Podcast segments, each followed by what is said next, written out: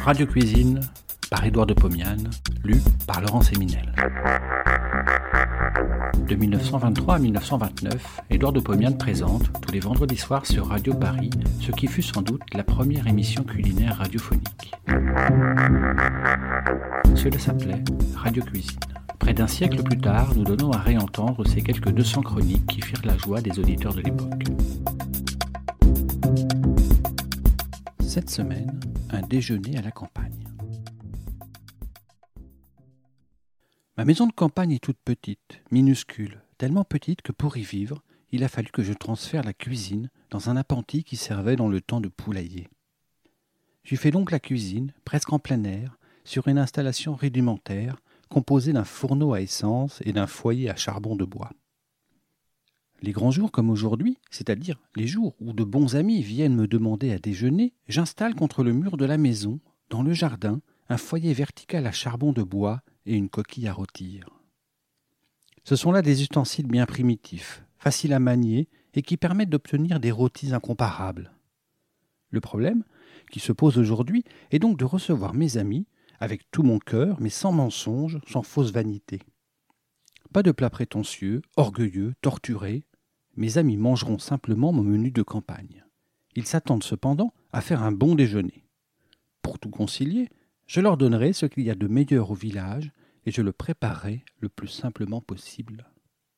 J'arrive donc avec mon sac à provisions bien rempli. J'ai de quoi confectionner des œufs brouillés, une épaule de mouton rôti, des champignons au thym, des petits pois à la laitue.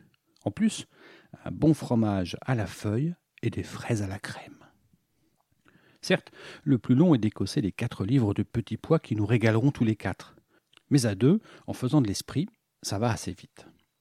Nous déjeunerons à midi et demi, il est onze heures. Petits pois à la laitue. Pour ne pas être affolé au moment du déjeuner, je fais cuire mes petits pois d'avance. Je les laisserai de côté et les réchaufferai à leur.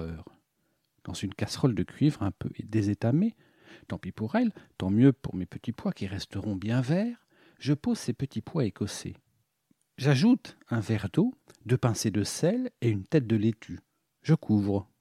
Je porte le tout sur le fourneau à essence. L'eau bout, je baisse le feu et ne jette un coup d'œil dans la casserole qu'après vingt minutes. Je découvre, je goûte.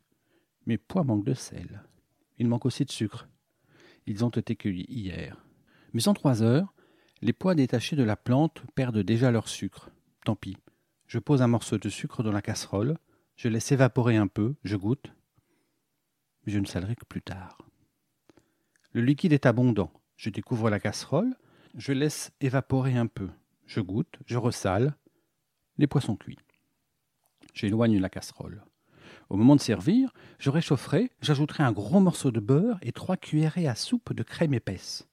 Dès que le beurre sera fondu et la crème mélangée, sans attendre une seconde, je transvaserai dans un légumier chaud et je porterai à table, mais ce sera après le rôti bien entendu. Champignons au thym. Chez la fruitière, j'ai trouvé des champignons blancs. J'en ai acheté une livre en les choisissant gros comme des noix.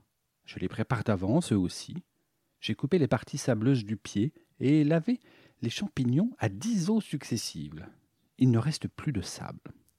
Sur le feu de bois, je pose une casserole de cuivre. J'y verse un quart de verre d'huile d'olive. L'huile fume. Je dépose les champignons, je couvre le récipient, je chauffe. Après dix minutes, je découvre. Les champignons baignent dans l'eau qu'ils ont exudée. Je chauffe en récipient découvert, je sale, je poivre, j'ajoute du thym, que j'effeuille en froissant les brindilles qui poussent dans mon jardin. L'eau s'évapore, l'huile crépite, les champignons rissolent.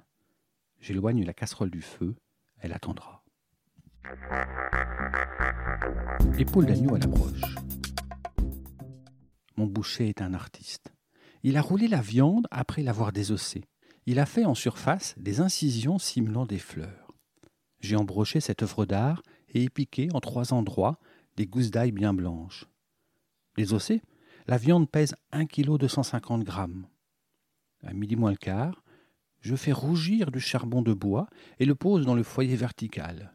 J'ajoute encore du charbon, Je souffle au soufflet. Les charbons sont incandescents. Il est midi. J'enduis la viande de beurre. Je sale en surface. Je pose la broche dans la coquille. Je porte devant le feu. Pendant une demi-heure, la viande blondit, jaunit, rougit, se dore, devient vermeille. Toutes les dix minutes, je fais tourner la broche de 90 degrés. À la fin, j'ajoute un demi-verre d'eau bouillante dans la coquille. Elle se mélange avec le beurre. J'arrose deux fois la viande avec ce liquide. Il est midi et demi. Mes amis arrivent. Leurs narines se dilatent, leurs visages sont épanouis. Ça sent le rôti. J'éloigne la coquille du feu pour simplement tenir la viande au chaud. Je confectionne les œufs brouillés.